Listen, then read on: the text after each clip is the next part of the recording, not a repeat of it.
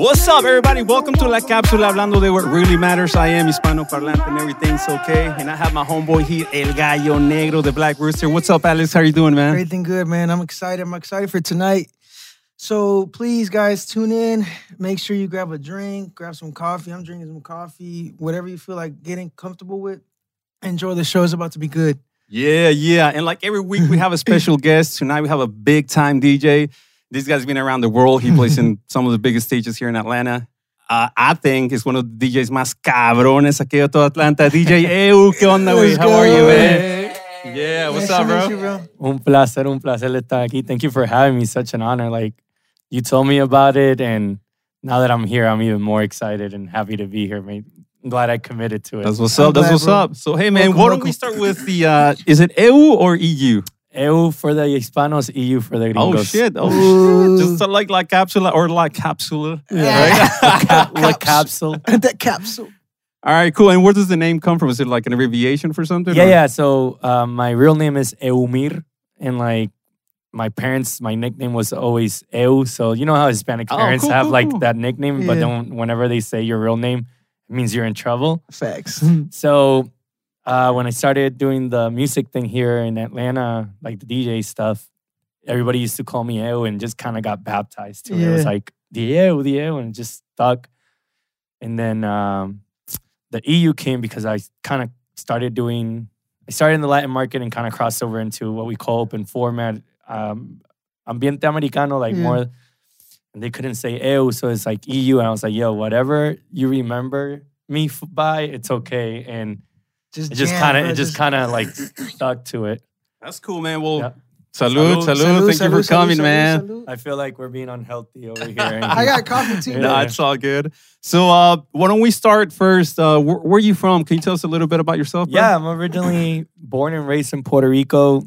Um, I moved a los 18, 18 years old, straight from high school here to Atlanta to study. Came for mechanical engineering and I did a program with uh, Georgia Perimeter College. Yeah. that I don't think exists anymore. I think it's Georgia State now. Like they bought it into it. And it was like a joint program with Tech that you could um, start at Georgia Perimeter, then transfer. Yeah, yeah. Like Uh, community college. Yeah, yeah, yeah. And it was it made sense because when I came, I was working for my sister because my sister moved here from Puerto Rico before I did, and that's how really Atlanta happened. Because I never thought of Atlanta, you know. Yeah. Puerto Rico, all we know is New York, Orlando kind of thing. Like, you know, we're more the Puerto Rican Yeah. um, migration is. And the weather too, you know. yeah, yeah, that too. I hate New York weather. I think New York is the only state that I could like live in those like super cold weather conditions because the city is just so awesome. It's like a par- uh, just the vibe in that city. It's like the grind and the hustle is amazing. The But- fast pace, bro. yeah, yeah, yeah. Um, and then um, so ended up here. Obviously, I moved during the summer. My sister wanted me to get a job. She used to own a cell phone, like little kiosk in the malls back in the day. So I Oh, started yeah. working for them. Started doing good money. Like I kind of became from an employee to I'm almost running the business. So that school just made more sense as far as like you know, me being able to still be a full time employee, but at the same time full time student because it was more flexible. Where like schools like, I think Georgia Tech and stuff, they you really need to be a full time student, Yeah. and then if not, you I don't think you're gonna you're gonna do well in it because it's tough schools, you know. Yeah, yeah. Um, and yeah, that's what brought me here, man. That's that's what we're in Atlanta. Yeah. So, what brought, what made you think about DJing or mixing? what or- inspired you, bro? Yeah. So, I in Puerto Rico, I used to. I start my musical background comes from classical. I play clarinet Oh, like, shit. for like maybe five, six years. So That's you can I, read. And, yeah, I can read Okay, and stuff. all right, Uh, I'm not cool. sure if I'm that good at it anymore because I think I lost all of my muscle, you know, memory. Yeah, yeah. Um, and then I in, in Puerto Rico there was like this like so how do I say this? like Puerto Rico is obviously known for salsa. Then the reggaeton back in the day was like underground Yeah. rap. Um, but there was also a big influence in the rock community. Like Yeah. I heard. Uh, Yeah. Man, uh, anything, obviously anything from the commercial from Maná, but from the Sol en Público to Genitallica, Yeah, yeah, yeah. like the And rock some heavy scene. shit too. Like the rock scene was huge in Puerto Rico. We had like a radio station just For- dedicated for rock. wow. When was this? I would say anything from 98 to 2002. So another friend of mine, Andre, he he wanted to learn how to play guitar. No, he wanted he started playing piano. He got a keyboard. Little Canon at Radio Shack back in the day. And started learn taught himself how to play piano. Radio Shack. Yeah. and then we and then we were like, yo, let's um he's like, Oh, I learned how to play guitar. I was like, cool. And then we we always listened to rock. And one day he showed me a live video of Slash, and I was like, holy shit. Like, Slash the guitar player. yeah. Okay, cool, cool. Yeah, I was like, I want to learn how to do half of that. What song Uh, was it? Was it like uh Don't cry. oh, okay, okay. Yeah, it's a classic. Yeah, yeah. Uh, Actually, I we're think gonna play a little bit of No, mejor no. Después nos van a quitar los. No, uh, I think it was like Appetite for Destruction. Yes. One or two, but it wasn't like your It's Sweet Child of. Mine. Yeah. It was just like, it's just that song. It's like a November Rain where it's like, it was really dope. Anyways, he got a guitar and I was like, yo, I want a guitar. So I got a guitar for like Christmas and he taught me how to play guitar, like basic chords, like La, Re, Sol. oh, in Spanish. Okay. Yeah, yeah, like Okay. I, it's funny when I came here and I started like trying to like learn music as as electives. It was like I almost was learning again because I had to learn how to E, Fs, and all that. I was like, no, do, re, mi, fa, sol, la, si, do. Like, yeah, like, yeah, yeah. The E major, Yeah, yeah, the no- flat. yeah, yeah. Mm. yeah. yeah. Menores, menor, mayores, eh, sostenidos, all of that. Um, but long story short, um, rock era came, then bands like Incubus, Linkin Park, and you saw DJs in it. Oh hell So, yeah! and like Linkin Park was like the first band that you would see like, you know, where's this sound coming from? Like no guitar could do that. Yeah. It was just a DJ playing a sampler. Um, the same thing like in Incubus, you would hear a DJ doing scratches, and then uh, Limp Bizkit. Yeah. Oh, Limp Bizkit Like, was okay, yeah, this is back in Yeah. 2000s, man. Yeah, like public. that was a cool era. yeah, like that was uh, Public Enemy. That was almost Yeah. like a rap, rap rock, Run Yeah, yeah, yeah. And I saw it, and it, it just caught my attention. And then I had a friend around my neighborhood that had turntables. Uh, my dad had turntables, and when I was little, I would just break the needles. I didn't really get into it, I, but I was around it. Then when I came here to the states, we started doing like, you know, the house parties in college and stuff. I had a really big group of friends that went to Georgia State. And at that moment, Georgia State didn't have really a dorm thing. It was just like you would, everybody would go to state, but everybody lived in apartments. Yeah, So- yeah. yeah. I, So we, remember those days too. so we threw parties, and it, one year it was like, yo, it was my fr- my birthday and my friend's birthday, and we created like a playlist. Yeah, un amigo like that knew a little bit about DJing, and You put it all together. yeah, we put it all together, and then it's like, yo, that was really dope. Like, you have really good. We should do with it, and then just kind of like kept going, going, going, and then here we are, a few years later. Man, that's Dang. fucking awesome, dude. That's like an American dream right there, bro. ¿Sí o no, pinche gallo? No, ¿Verdad pues que bueno, pues tómale o qué? Are you, o qué onda? Salud, You all right? salud, Or? salud. Los triunfos, los We also have other things to drink, all right? We have some mezcalito. Actually, I want some mezcal. A ver, uh, production, do you guys mind bringing? Uh, El mezcal, mezcal, por favor. mezcal. That's awesome, man. have you ever had mezcal? I'm sure. Yeah, you yeah, I have. Do you like it?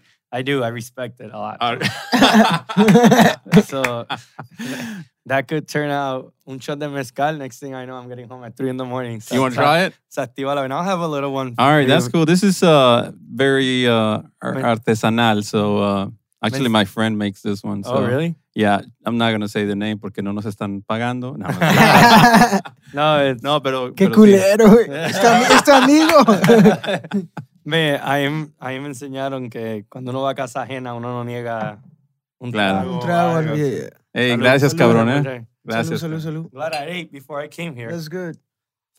Muchísimas gracias, brother. Oh, wow, sí te lo chingó todo. Sí, no es como tú, güey. He babysits. Ahí está ¿Quieres como. uno? No, no, Ando en la moto. Oh, badass bike out there. Appreciate it, appreciate it. No, whew. Eso chingado. I guess I'm officially No, welcome. I mean, like I said, uh, man, this is just homeboys, just friends talking about, you know, just us. Este, Appreciate it. Appreciate it. y pues la neta, you kind of, uh, well, we're gonna get to it, but you, you're really into like the Atlanta culture and, and a lot of things, and and like I said, we'll get to it. Pero pues qué chingón que estés aquí, man. We're No, also gracias. Atlanta-based podcast. Y este, y I'm, nos down. gusta. I'm so excited to be here. To be Yeah. honest, man. So, So when you mentioned the uh, the music thing, I also um, got into wanting to be a DJ. And a lot of my friends too, because I used to play in a rock band. And it was like Linkin Park came out. I was like, oh shit, that sounds badass, bro. It was like, oh, we need to get a DJ that can do this and play in our band. Pero I mean, it was kind of hard. But a lot of a lot of guys that I knew that were musicians became DJs. Yeah.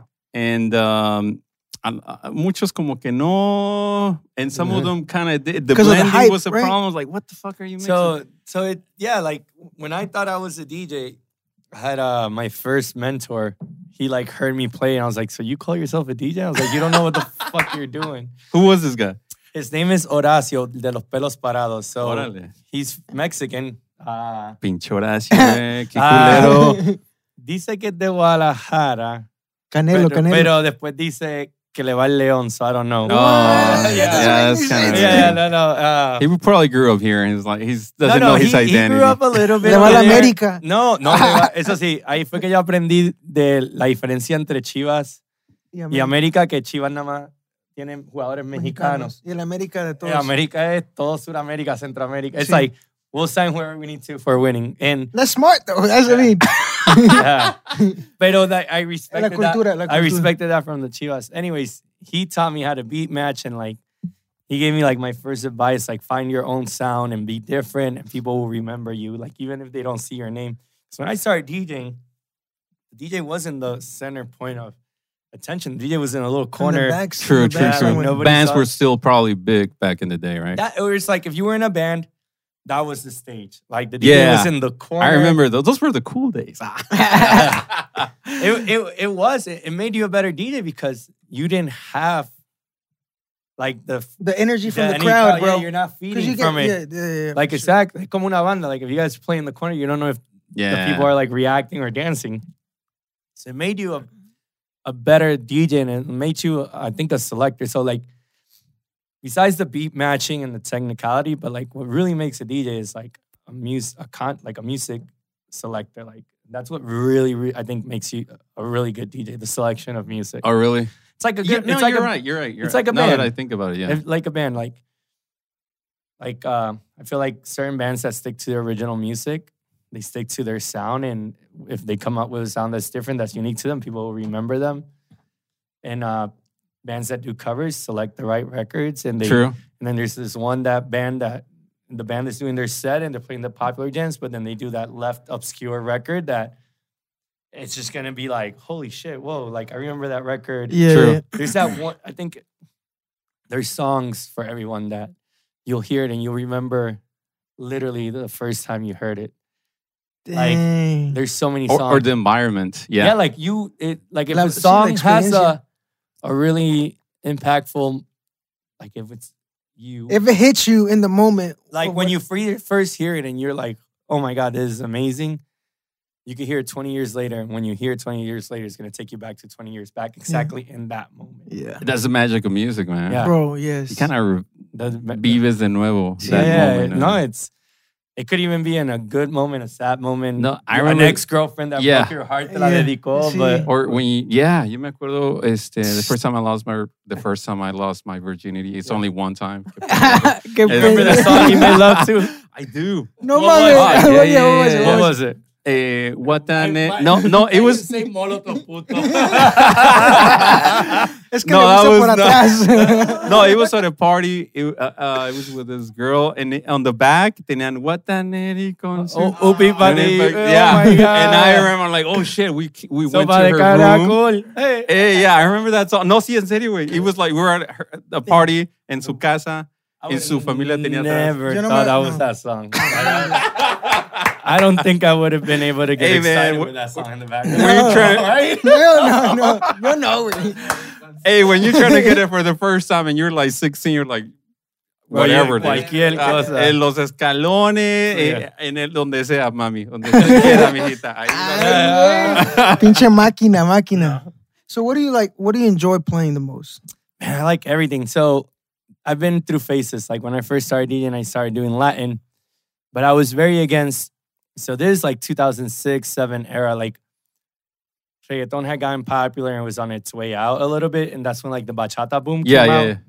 And I hated it because it was like you will go play right, and nobody will get on the dance floor unless you play bachata. Like Oh, people yeah, I didn't. remember Oh those days. damn! I Like, remember that. Was No, it that bad?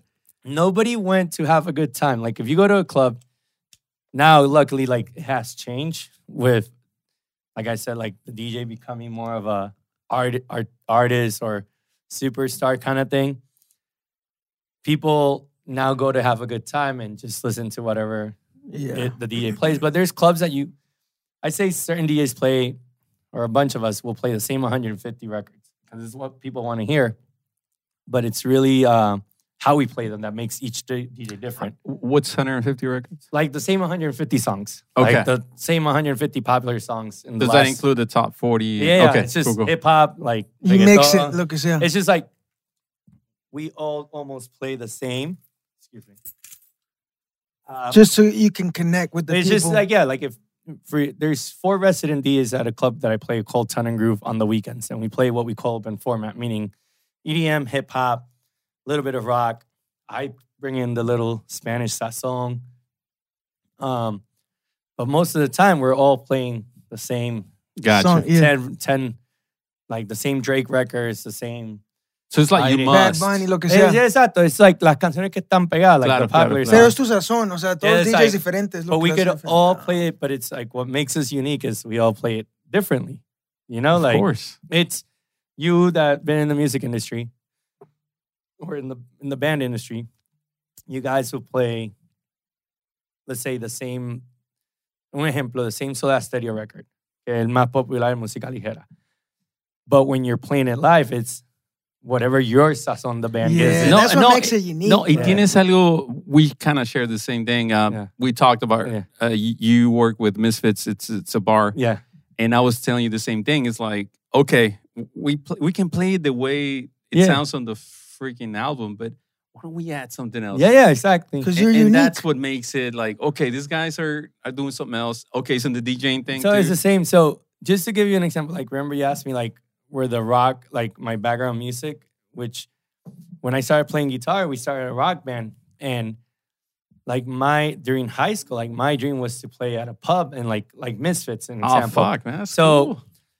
In Puerto Rico, like reggaeton was almost like, yo, like you don't want to play reggaeton because it brings the wrong crowds. So reggaeton was like not commercial yet. Tego Calderon hadn't come out with El Abayarde, which to me that was like a pivotal yeah, Yeah. yeah. album. I remember Gasolina that, hadn't man. come out yet. So you have so what the entertainment in these bars and pubs in Puerto Rico, and that's where people will hang out unless you went to a reggaeton club.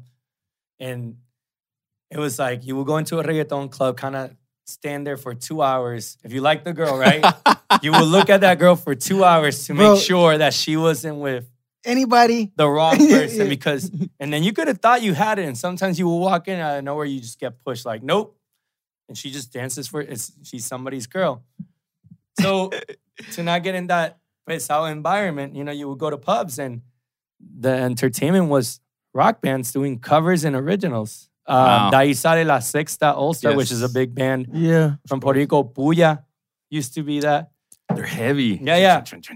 But Okay. uh, I remember. So you would dance with the girls to rock. So a lot of the rocks in Puerto Rico, el baterista, instead of doing your typical hi hat, like they would just almost like give it a reggaeton beat oh wow, behind that's it. a cool. That's a cool mix. Okay, like certain sense, like for example, If you try that listen- here.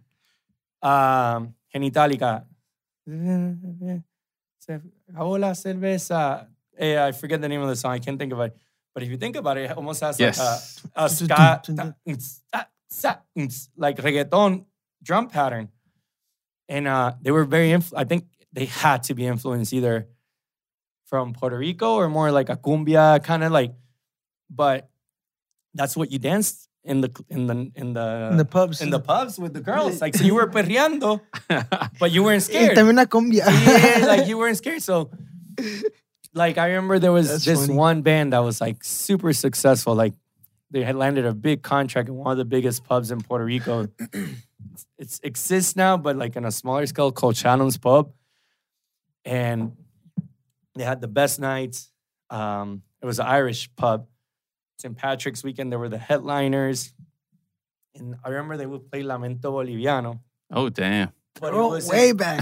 like but it wasn't like your typical like emo it was Yeah. like more more fast paced and i remember that they would do this cut where it's like Pan, borracho y loco. So they would come almost like a cappella and then come in on like the three or something. Like, so it, they were the they were known for that. Like, I remember like they did that. and It reminded me of them. But then there was other bands that would do other shit. That little yeah, yeah, yeah. that song. So it all comes to we could all play the same 150 songs, like I said, but it's how you play them. Creativity. It's like it makes you different. you, yeah. mu- you must get creative. It's right? like yeah, it's like you said, like you were, and I, try- whatever. It's like we all have a story. It's not so much about your story; it's what you do with your story that makes it remarkable. yeah. So with your music, yeah. it's like we all have the same music, but it's like it's what you do with it with your hands, what God gave you to do Yeah. to make it remarkable. So remarkable. like we were talking about boxing, it's a good example. Anybody could throw, learn how to throw a jab. yeah, I mean, yeah, Anybody could it's learn how to throw. A standard. Yeah, Yeah, yeah, yeah.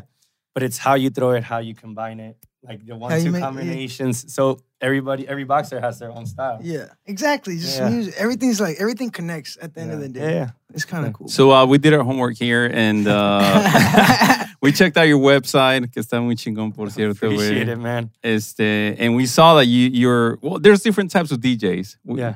We, I had to get like in, well, actually, the production did the whole research. And Thank you, uh, production. Thank you, production. According to what they found out, there's five different types of DJs. I think you're fitting all of them, man. There's a club DJ. You mentioned Time Uh-huh. Groove. Este, Cuckoo Room. Yeah, Ravine I actually I need to update that. There's Oh, some clubs that don't that didn't survive COVID. but no, I play shout out, shout out to them. I play at currently I play at Tongue and Groove. I've been playing there for almost eight years. Uh, I used to do open format nights and Latin nights on Wednesdays. The Latin night changed a little bit, so they eliminated my room. But I'm, we're back there on Thursdays, and we have a night, a new night that started August called Perrologia. Ay, cabrón. Oh yeah, yeah. every every Thursday it's straight reggaeton from old school to new school, and it's like, man, it's imagine a house party because we're more relaxed on the dress code. It's like almost like, yo, it's Thursday, let's go have dinner. You have a few drinks, and you're like, yo, let's Let's let's, go, to, let's Yeah. go have a few drinks more at the club and dance. but you don't have to worry about the dress code. There's no dress, not even dress code. Can It's you like, go in like in flip flops and shit? no, man, the Okay. only dress code I don't allow in a club is mandals. Yeah. No mandals. It's muy gringo, eh? yeah, yeah. Uh, but Mm. some gringos get in there, you know. But Okay. it's more on the relaxed, like everybody knows everybody. So it's like a hundred, maybe two hundred people that all know each other and they're all hanging out Oh, together. that's awesome, man. Yeah, and um, beautiful girls, which is very important. Great drinks, Beautiful great guys. Yeah, For the guys that are watching and Yeah, they're como que de todo. So it's a good environment. Um, so and then I Fridays and Saturdays I play what we call open format, which is club DJ kind of thing. We play everything from EDM to hip hop to a little bit of reggaeton to rock mashups. Um, and then I play. I do a party at Candela called. I mean, a district called Candela, which is our my biggest party with my partners, and it's really Latin you guys do themes, right? we don't we don't theme them we just curate we Okay, like, okay. like we we curate the party so it's not like you're just going to a club like it's always it's all about the experience from the moment you get in from the first security that you see to the hostess to the bartender it's all about I was, we want to make sure you have a great the time experience. there was you one know? time I was there and you guys had like mariachis and that was the Cinco de uh no that was Mexican Independence it That was actually landed on fucking what man. September 16th I It just actually- remember I was at there. 12, it turned September 16th. And we didn't promote it. I just like, yo, let's just bring some mariachis. And we brought this group of three, like, and they're really modern. Porque una muchacha bien joven y dos muchachos. And it was just a three-piece mariachi. And we, the the technical direct or the guy that was in charge of like technical at the venue forgot to get a, a boom mic stand. The most simple, Yeah. important thing. So the mariachi was like, "Don't worry about it." He put in his pocket the mic, and he didn't need the mic because when I tell you that those, as soon as they got on, Ooh. Yeah. they started singing the first song, like the whole building. Dude, I was down there. Uh, rattling. No, I was there. Oh, you were there? Yeah, I was I was there. I was just partying, Yeah. and then I saw fucking mariachi come on. Like, uh, imagine cuatro tequilas, cinco tequilas on me, Estás bro. cotorreando. And then I see a fucking mariachi. I'm like, oh fuck, this. Me voy a saqué cortar el- las vendas. Le hablé a mi ex novia. Hey, no, That that, wasn't- was, that that was the whole point amazing. of that, I, but- I never thought I would But, live bro, that. like I'm No, that behind was the awesome, DJ man. booth and I'm like getting chills because when I tell you, one of my business partners was outside and he was like, "Yo, I could." The building is rattling. How loud people are singing.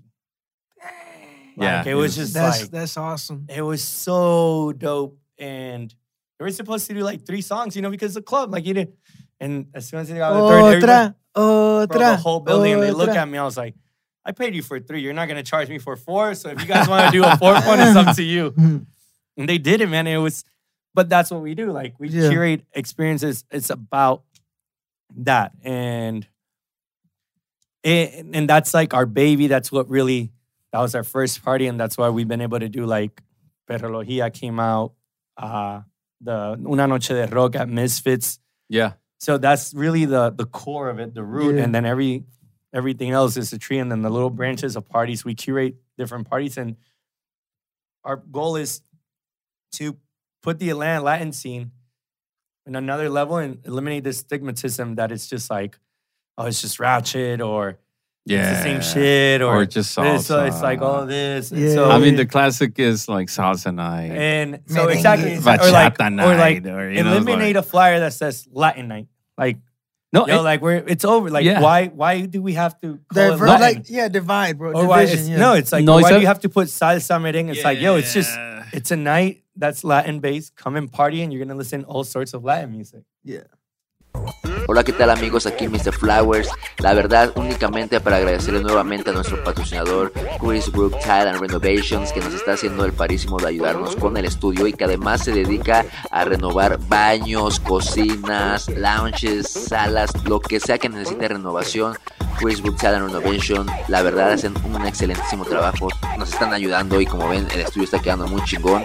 Pero bueno, así que ya saben, vayan, háblenles por teléfono, díganle que van de parte de la cápsula y regresamos con DJ EU porque se está poniendo muy buena la plática. Listo.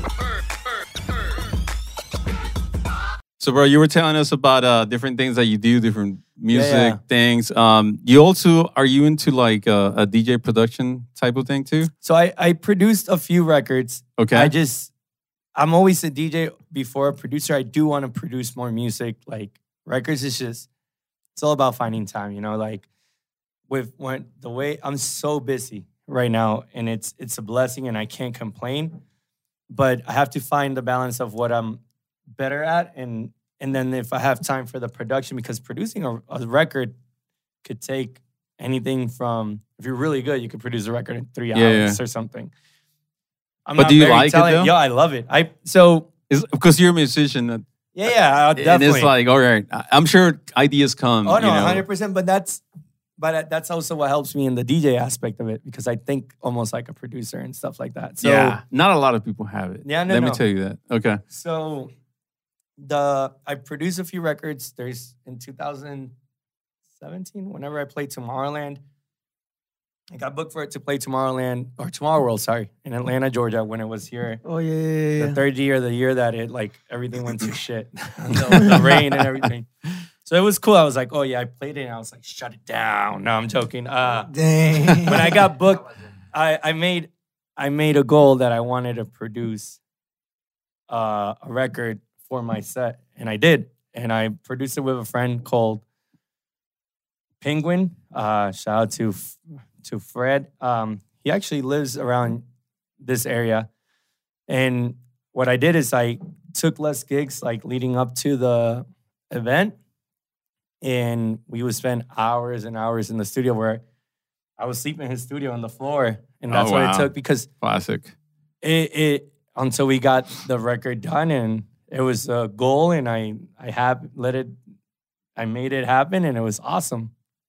I remember at the moment I was in a relationship and I even broke up because I was like, yo, like this is like This is what, I don't have is- I don't have is- time right now. This it's, it wasn't a distraction. It was just like it wasn't fair for the person, and I just like boom, like Went all but uh, but I made it like you know, it uh, it happened, you know, and it was it was dope, and it was a good feeling. And before that, I had produced some other records with some friends. There was a point in my career that I kind of had to make some changes in my life because, like todo, like if you go up and you don't take it serious, you kind of crash. And we could get into details into that later. And I had to kind of like rethink of my career, and I almost like moved in with two friends into a studio. We literally put three sofa beds, and it was three dudes, one bathroom. We were just like, let's save money and just work on music. So we would wake up, comíamos, like us, the DJs will work on music, do remixes. There was one that was producing. And it was just like a mini music camp for almost a year. Hey man, those are Uh, experiences, man. So yeah, like I, I like it, but now I'm I'm in a more of like not just producing music, I'm producing events because Yeah. besides me the DJ part, like I it takes a lot to put a Yeah. candela out. Uh takes a lot to to do a una noche de rock and stuff. And and you're there. yeah, yeah, and it's like first Even one- if you're not playing, you, you're there. always fir- first one to arrive, first last to leave, always. That's like a uh, Eh, Es la regla. motto. It's like I don't know, and it's it's. I guess it's.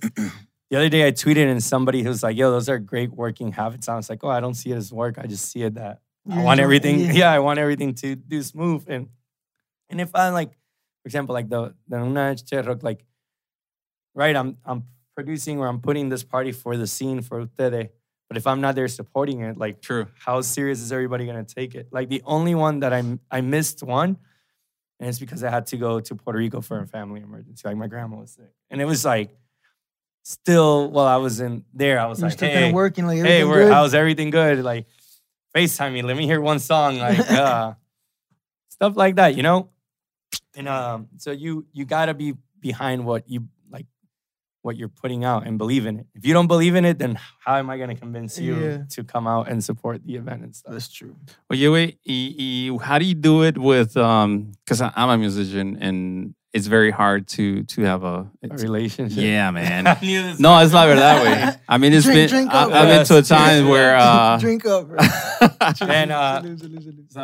It's uh, it's hard, man. I mean, Uh, because you're out. You know what I'm saying? it's hard. It's, It's like I, I mean, It's I'm all sure, about- distractions, distractions. I'm sure the girls like, hey, wait, Man, you, so you like, leave when- and you come back at when two, you three in the morning. when kick it. you find the right person, like I feel like you stop looking to the sides because you you know what you have at home. Um, La it's- confianza, ¿no? También. it's like confianza, communication, trust. It's hard still because there's like things that especially Latinos, man, yeah, like things, checando el teléfono. not even that. It's just things that they won't understand, like that we that to us doesn't mean something, and to them it's like, yeah, that doesn't make sense. Like, yeah, because you don't understand it, but uh, it's like, man, I've had my ups and downs. Uh, luckily, uh, uh, I, I found you know the right person. That's and, uh, cool. Is she uh, a DJ? no, Oh, okay. not at all. she hate. So she hates the industry by Oh, now. wow. No, But it's just they get tired of it, you know. yeah. Uh, but it, it's uh, but she loves you. Yeah. But That's it's all, it's up. all about that communication and and like I said, you have your ups and downs, your arguments. There's days that she doesn't like you, and but there's love, man. It's just it's really hard. Still, I'm I'm not gonna lie, but it's it's part of it. You gotta like as much as we want them to put in their part, we have to put our part. But what I've learned from past relationships and my mistakes is like it's really communication, uh, trust, and honesty. Like You bring real. her to the events. she'll come out. She comes Okay. out and supports a lot. Uh, the the sometimes she doesn't. You know, just depends. Yeah, I know it's cool. It's but it it's not easy. But it we have so many. You probably have so many friends in the industry that are like been married for like ten years, super happy and all that. So A balance. You gotta Yeah. find a balance. yeah. No, no, no, y sí, lo entiendo. like I said, man, a mí, pff, de músico, güey, te dicen de todo, like, ay. no, pero Y luego, como hay muchas mujeres alrededor, en el Sí, club scene, en el gimnasio también. Ay, perro. No. Ah. no, no, no. see, o sea, to- it's like the hype, uh, the trend right now. Everybody wants to work out. Everybody wants Yeah. to go club. And now everything's kind of open, so everybody Yeah. wants to go out, enjoy music. But you know that's gonna be Yeah, I, bro, hay veces que like I'm walking by and me tocan todo and like they don't care. Girls like you look at them, you're like, for real, and they're like, but you just keep rolling with it, you know? Yeah, yeah. You- you I guess you're being professional about it. no, but there was there was a point in my career where I wasn't, and I'm no longer with that person, you know? Was this like last year or? uh like nine years ago, ten Ah. years ago, more actually more. Dijo Yeah. lo correcto. He, he No, no, said no, the for real, right. for real. uh, no lo castigues cuando llega a casa. no, but you you learn from your mistakes, and uh, you know, Pues ya no llores, güey. Ah, la Tranquilo, verga. eso. cheers, cheers, cheers. Salud, güey. el mejor consejo is like que te puedo dar, like if you in your next relationship, just learn from your previous ones, Of course. and until you find the perfect balance, and you'll get yours. Cool, cool. Bueno, eh, palabras sabias. Please write it down if you're at Take home. notes. Don't listen take- to don't, don't don't listen to love relation like love advice from me. Don't. Hey, hey, that was a good, that was a cool Sí. one. Oye, güey, este, another Maybe you could start with that and then go from there. We're gonna put this on the previews of the video right here. It's- El amor. Oye, bro. To, to Walter Mercado. Mucho, mucho. Oh, mucho, mucho amor. Ah, ah, ¿Cómo le hiciste, güey? ¿Cómo le hizo? ¿Cómo le hace así? I don't know. ay, ¿Cómo es que lo hacía? Así. Mu- Mucho, mucho paz y amor. o algo así. You guys have to watch that documentary on him. Is it's it good? really, really, There's really doc- good. Oh yeah, I heard of it. It's really, really good. yeah. That's you cool. actually, in the industry, you learn a little bit from it because his career went to shit because his manager screwed him up. classic. Do you have a manager? Uh, no, I've tried it. You are your own. Yeah. You, whoever manages you has to want it more than you. Of course. And that's so and believe hard. in you so much. Yeah, like, more yeah. than believe in yourself. Yeah, yeah, yeah. It's so hard. Uh, and um, I don't think I need one in my career at the moment. Maybe, In the future, something. yeah. And it's funny. Recently, somebody approached me as an agent to get me more gigs, but it was like I remember reaching out to them maybe five years ago. And you're like, oh, we'll think about it. But now, because I worked my ass off and I have what I have, now they want to. Like, the results, bro. They want to party, No, but, but they it's don't what they say. It's like, oh, it's easy to sell you now. I was like, well, if it's easy to sell, I can sell myself. And yeah, it's like, facts. It, it was the same. It was the same here, like in La Cápsula. And yeah. w- we, they were like, "Are you guys are podcast?" I'm like, yeah, I'm like, yeah, no. Nah, But you- now it's like, hey, ¿qué están haciendo? ¿Te acuerdas, pinche flowers? uh, Nos mandan mensajitos. Hey, like, no. now, yeah. But bueno, I think well, where I'm getting to is it happens everywhere. Yeah, You know yeah, for? It sure, happens yeah, yeah. everywhere. And uh, I, well, in your industry, obviously, happens. Yeah. It's heavy in the industry, Yeah, yeah, music but- industry, bro. But es que sabes que, güey, eh, I think for some reason, in my mind, I think there's all of a sudden DJs became so popular, and there's DJs everywhere. Even my friends that I'm like, "Are you a DJ, dude?" They have a, a Apple, Eh, una pinche MacBook Pro, some headphones, y And ya, güey, controlador, pinches yeah. Bueno, back in the day was Bose, then the Beats, the Yeah. biggest ones they could find. Yeah. but you know what's funny? Like us DJs really don't even use those headphones. Like, True. We, It's we- better. like, we don't. We use Sennheisers, Yeah. Pioneers, Sony's. But don't don't get me wrong. Like if you find the right manager, it will open certain doors. Like there's certain clubs that I would like to play that I'll probably have to knock the door more than somebody else. And it's nothing wrong with it because if you keep knocking, knocking, eventually they'll be like, they Yo, what? open the door, bro. Yeah, yeah, exactly. It's like, yo, what do you want? Como los testigos de Jehovah's. They come to your house like, "Gang, gang, gang, gang, gang, gang," and you get tired of it. You're like, yo, A ver, dime qué quieres. it's like, it's like, yo, no, you know. Uh, but there's certain. this industry is also is like, besides the talent, but it's really more who you know.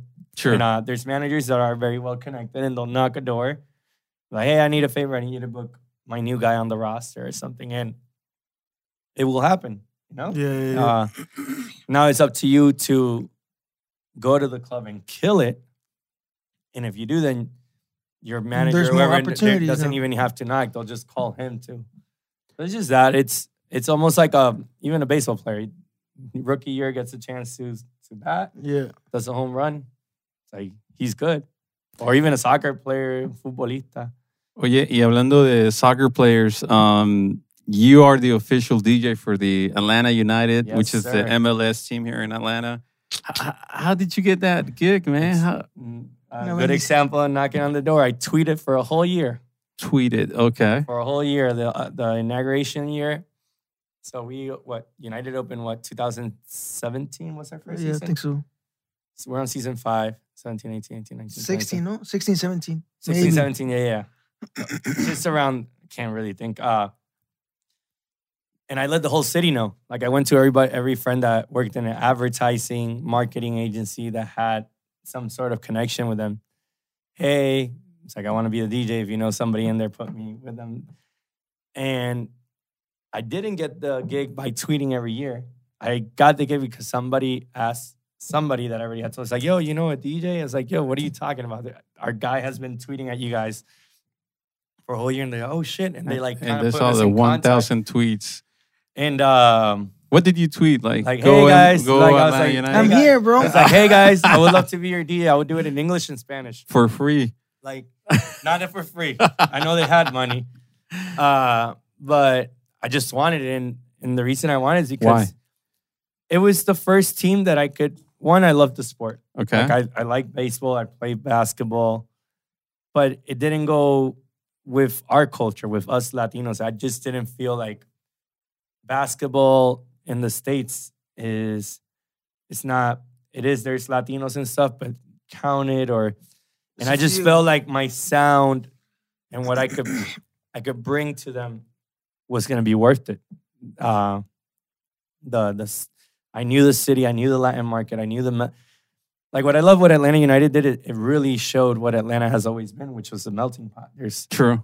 Everything. everything, and and and and that's almost like the people didn't want to accept it, but or the people looking out or just whatever. It was never viewed as that, um, but it it almost brought out what Buford Highway True. is. No, sí. like it, like the from Asians, Brazilians, Latinos, blacks, gringos, uh, all all the Latino cultures, Middle Eastern. Yeah. Middle Everything, Easterns, everything. Africans, like, and that's what that sport does. Um, Str- yeah. the biggest viewed sport in the world, I think, is the World Cup, and it's yeah. Every ev- every country, bro. and you know, For and uh, but not even if your qual- country doesn't qualify. Like, I don't see Puerto Rico qualifying to the World Cup anytime soon. But you watch it, you know, the culture, like everybody comes together. That's the key. Yeah. Everybody coming together. like at the end, like I've you've seen documentaries on Brazil's team, Argentina, like where like they're watching the game together and let's say, you know, their team loses, you know, they hug each other, but they Yo, celebrate. Like, you know, it's it's more Celebra más la familia que el- yeah, it's like El more partido. it's more about the culture that it brings. And I thought I could be part of that and bring it and and highlight it because Atlanta not being supposedly I was scared, you know, that it wasn't gonna be highlighted and it would have been, but it turns out it's like Atlanta's the biggest soccer city in the world. Yeah, we have 50 or pre-COVID, we had 50,000 fans every game. You At know what's least, the at uh, least. Yeah. that like that, yeah, that was like a when we didn't open the, the 300 section. You know what's ironic about this? I'm sorry to bring the, the history behind this, but Atlanta 60 years ago, it was still fighting for civil rights. Yeah. homie. I mean, no, no por nada. I mean, the the Exactly. immigrants like my family and maybe your family and Yeah. everybody came in the 90s, but 60 years ago in the 50s and 60s, we are still fighting to, I don't know, to be accepted. Bro, I moved here To be in 2002, and the first time I ever got in, put in handcuffs was here in Atlanta, in Georgia, because I had a Puerto Rican driver's license. The cop serious? didn't know how to tell the difference between that. that. Why did you did you get pulled over? For I made us. There was a turn? street that I couldn't make a left, and I made a left. I got pulled over. I pulled out my Georgia, my Puerto Rican driver's license. but Puerto Rico is part of the U.S. yeah, and you Yeah. got Yeah. taken to jail when for this. when when uh when I got married, I went to the courthouse and we were applying to our marriage certificate. And the lady in the Atlanta, in the city of Atlanta, Fulton County, you work for a government agency. Asked me when I got a when I when I became a, a citizen. Bro, you were born in the States. So th- you don't have to go that far, you know. And the lady wasn't American; she was African American. It's just, and there's nothing wrong with it. It's just uh, lack of education or anything, but you would think somebody that works in a government. True. Especially Well, in those no, well, offices. no, well, no certain things. Yeah, like, and um, so not even me being going so far as imagine somebody that is from a Latin American country that is not doesn't like is born and becomes an American citizen. So, So long story short, like don't go too far, but the team showed that highlighted like of course. this is the mecca of a melting pot in the whole southeast. Yeah. Not Miami, not it's like it's Atlanta. You have diversity of cultures. You have around here, you can find 20, probably 50 Brazilian bakeries, Brazilian my gosh. restaurants, Brazilian steakhouses. You go off Buford Highway, you'll find all sorts of Asian, food. Asian restaurants that you don't even understand what they're saying. You, um, it's just everywhere. it's just everywhere, man. Uh, and I loved it. And, and I actually didn't experience, like, I knew what it was doing, but I didn't experience it until I went to the first game. But I didn't play the first game. I played the second game. That was the first time. And that was the first. Was this at Georgia Tech? Yeah, yeah. In the Okay. first game, I, I enjoyed the game, but I was more like, okay, let's see what the person that's doing this right now is doing. And it felt like we were at a Falcons game because they didn't even play like a single Latin song. And it was like, not even Danza Kuduro, which is like the most commercial, or not even Despacito, because I think Despacito at the moment was like popping. And um, when it was time for the next email, I was like, yo, like I said, was like, you mind if I'm not overstepping, but I, don't- I need to ask, like, why was there no Latin music? Played it, and it's like, oh, it's just the person probably just doesn't know. It's like, yeah, we would love your input, man. First game I came in, Killed it. been there since ever since. chingada, representing. güey. Mira, después de que lo arrestaron. just no, thi- this kind of leaves us something. Uh, it's not about. you know about. what's even worse? Like this is happening in Gwinnett County. I don't, bro. In Puerto Rico, you get arrested. You they take you to the like the precinct, and you wait some hours. They give you a court, and you're out. Here it was like legit. They put a freaking ice thing on my. And then the compas were like, "Oh shit, lo van a deportar." Yo, I'm like, "A quién?" they had my face, and I remember just knocking, beating down. And uh, I was like, yo, this is like, and when like whoever the supervisor was like, it's like, what? Like, I, they were gonna like put me, isolate me or something. I was like, yo, this is wrong, blah, blah. I was processed like, I think in like less than two hours. I don't think I've ever, anybody has been, like, obviously I had to pay a bail. Uh, girlfriend at the time, friend at the time came because I was meeting some people. And um, they came bailed me and I was out like in two, three hours, record time. Like, yeah. I've never heard of that. And it was nothing. I would go to court and they're like, oh, Mr. Gutierrez, it's like, you're good. You don't get like, little did I know, it's like, they knew they messed up. And friends late, years later, it's like, you know, you could have sued. You'd probably be the mayor of Norcross right now. I was like, man, I didn't know. It was shit, you know, Shit stuff you learn. Yeah, yeah. stuff you learn. But it kind of sucks because it's not about. We always think about uh, skin color and and how you look, but it's not about that. It's about freaking where you from in this Yeah. case. You know what I'm saying? you, like this guy, he looks more white than anybody else bro, I I, know. I get Hispanic wise. And I didn't have my beard. Now I get like Persian, Middle Eastern because of my nose profiles, like the beard. But this is like I was just like old white boy with blue eyes, and Oh, matter. you're Puerto Rican. Oh, never mind. Yeah. all, all of a sudden, you're brown like the other guys. yeah, it, it, it, it, it just doesn't matter. But we passed that, you know, and this I think the city and the world is a little bit better on that. Uh, Atlanta's hopefully a little bit better on it. yeah, yeah, for sure. But- Hopefully. I think we kind of made Atlanta be open to this type of things. It's like, okay, this is a different. Like when Hispanics started coming in, it's like, oh, this is a different type of people, a different brown. You know what I'm saying? brown. It's like, Yeah, but not even that. Even the like you said, 60 years ago, African American culture has been fighting civil rights, man. I mean, for, Martin for Luther years, King. and like exactly, like I live like three, two, three blocks away from Martin Luther King's like memorial and house. Like yeah. the the movement started here, and it's a movement that we're still fighting, kind of thing. You know, with everything Yeah, that man. happened last year and recent too. we just we recently had a, a a a guest that we talked about stop Asian hate, and we talked about how the movement uh, well, it started before this, uh, this Yeah. just happened. But uh, anyways, did it really make a change or not? I, I think so. There was, I think because of social media, makes everybody more aware, and even the people it might educate the people that that were wrong about it. You know, like people that were raised a certain way, and then you they see a video or they they get access to a website or something. It it changes. It might educate them, and it might be like, holy shit, I've been wrong my whole life, and Yeah. and uh, I'm sorry whoever I hurt. And it's like, and it changes their heart or their mindset. But the, a lot of has to do is with upbringing, upbringing, uh, and the way you were raised. And let's be honest, like even the Latin culture, like uh, girls, right? It's like if if you if a girl brings sometimes uh, a boyfriend that's moreno, dark skin, like sometimes the dads are like, yo, like, we're the mom, you know, and it comes from our end as well. You know, we have to be honest about it. But we've been more open minded to that. And, and a lot of things, hopefully, like we've been educated as much as Latinos, as much as everybody. I think the power of social media helps out a lot to be aware. And I have friends that are Asians and they told me, it's like, oh, this has been happening. I was like, Yeah. well, I'm glad you guys are kind of standing up for it. And you have our support and I'm there with you guys, you know? Uh, Facts. but yeah, it's uh it's good that social media is good and bad at the same time. But for certain It can things be it's toxic yeah.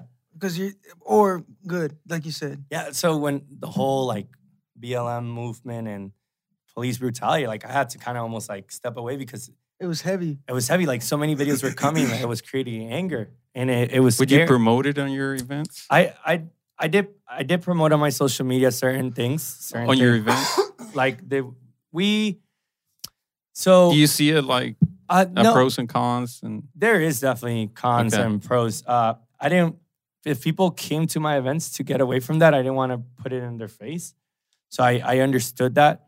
But my social media platforms, I did use them because I feel like the same way I put a flyer in your face and I want you to come to a party, I want to make you aware of what's going on. Yeah. Um, but to a certain degree, you know, you have to respect. I work with people that might not have the same opinion as me, and and I have to respect their opinion the same way they're respecting mine. So I just, I did put out my voice, and I, but not to the extreme. Like there's people that have, there's like, there's a let's say a fine line, and there's people that are like Extremist. extremists to left and right. So I just kind of try to stay in the. But there's there was like one video that, and I that I saw it was like a cop beating up was the husband or a guy and a girlfriend, and the cop almost like punched the girl, oh shit! and it's like, it's like. What do you do there? You let like you hey like like you just want to kill that guy because you don't see a cop, you just see a, somebody punching your A girl. human Like, being, yeah, yeah. yeah. So there was a point that I was like, all right, this is it's like uh, let me step away because it's it's creating an anger that I don't think I needed in my life at the moment, or it's just it wasn't good. So just kind of on my own, did my research, understood it, and even had conversations with cops that are friends. You know, like Yeah. yo, like what is it that? Tell me your point of view. Like what's Your going point- yeah. on? Like they all tell me we don't get paid enough. We get paid for this, and we are supposed to do X, Y, 20 Z. 20,000 jobs when let's say I'm a cop that I'm specialized in traffic. That should be my only job. Like But they asked you to do like, that. uh, Yeah, exactly. So but do you think that's an organizational problem then? no, I just think The it's system, just bro. it's just money. Lack of money. Like people that are people are getting richer and our teachers don't get paid enough. Our cops don't get paid enough.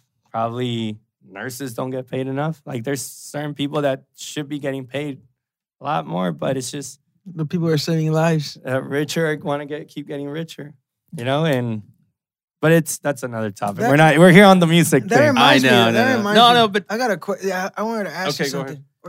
So yeah, man. Um, I was thinking while we were talking about you know the experiences, sharing the scene with people, and just everything, and I wanted to ask you because it was in my head the whole time. And we're not promised tomorrow, right? Yeah. and the thing for me is like, how do you want to? If we're not promised tomorrow, and every time you perform in any platform that you're in, whether a stadium, tongue and, tongue and groove and groove, how do you want to be remembered? if it was your if it was your la- if something someone or something told you, hey man, like you have X amount of days, and that's it. Like, how do you want to be remembered? Maybe you want to take this And shot take a shot- you take- take a shot. sí, This, this is a good question eh, porque fíjate. and it's not and it, and it's and it's deep and it's deeper than just like oh esto no like, No, like- when you're there like what do you see those people I bro, like I'm the happiest. Espérate que esa es gasolina. no es. Salud a tu compa del mezcal. Está rico. Yo no bebo mucho mezcal, pero está bueno. Homemade. homemade Uh, bro, honestamente, it's funny. Like yesterday, I was we had an Atlanta United game. Uh, today is Wednesday. We're yesterday Tuesday, and um, I I'm very close to everybody that works behind the scenes, social media team, marketing. Now there's this one girl that I'm. I think out of the media team is the one that I have the most communication, and her name is Maria sweetest girl ever. So shout out to you, Maria. She sent me, like, I just, I'm always, every time I do an event, I'm like, hey, whenever you get the pictures, just send them over because I use it for content. And she sent me a picture and I'm actually looking at it. And it's coincidence, I was like, and when I saw that picture, I was like, if somebody could tell me, like, you know how people's like, if any picture could describe you, oh yeah, yeah, yeah. like or like or describes you the best kind of like that vibe this was this picture and i'll share it to you guys so you guys could put it on the on the video. Uh and i'll show it to you. Let me look it up. But it was just like it was it was that. And i think that's what it hits you different. Yeah and like now that you asked like i'm not sure like dang. I can see that bro. Like, like that's how I want everybody to. If like, God forbid something happens here, do we want to upload it or Yeah, we'll We're gonna upload put it- we're gonna put it. we'll or do you want to just zoom it in? No, because the we'll upload it, but we'll upload it. I don't think it'll zoom in, but we'll upload it. And it was, I just saw the picture and it gave me that. Like, so let's say, God forbid, mañana I don't wake up. yeah I just want everybody to remember like that, like or my happiest moment. Like there's shit like there's times that I I'm DJing. This happens at Candela a lot because of what that party and that energy of the like and like I said, that party is like the baby. It's like the root of everything. And a lot of the times, I Candela happens and I'm like haven't worked on my set or like an idea. I usually like just work on the first song and then kind of flow. And really, the crowd is the one that gives me the energy and the vibes to where we're taking the night. And there's, there's actually there was I could tell you that I only had one bad night, bad night at Candela, and it's just because I went with neg- bad vibes and it just transported Yeah. into it. And after that night, I was like, never again. But there's moments that I'm like DJing and like I lower the volume and the crowd is just going nuts and the energy and people might have seen this or not. I just turn around and I just yell out of excitement, it's like, "You fuck yeah, or like, ah, like yeah because I really love what I do, man. Like, Yeah. like I love it. I don't money. I get paid, yes, but I don't do this for the money. I really love DJing. I really love making people dance. I really love like the fans, like in the Atlanta United case, like yo, like play this or tweet. It's like holy shit, like he went from this to this to this. That was dope. Like, and I don't think about it. I just you just do it I just do it, and uh, I veces que funciona, and there's times that it sounds like crap, but hey, I tried it. Uh, but I think that's like a smile, like happy. I don't, you know. yeah, yeah, yeah. so I'm gonna get a little bit deeper into things, not too much into explaining. So when I moved here, I moved at 18. Six months later, I lost my dad to a aneurysm, and then I lost my mom three years later. And then literally that's when I took the DJ serious because that's really what pushed you in like, saved me. Like just like escape, yeah, it was my escape and and uh besides my escape, I just like that's when I quit school. I was like, yeah, I'm not he could be an engineer like this. It's like I love it, but not what I want to do. I I really found my passion and I and it's just ever since I just done it because of the love of it, and, almost like what it means. You know, you you asking earlier about love advice. You know, in those days that it's like not good, it's like I'll just go DJ and forget about everything, kind of thing.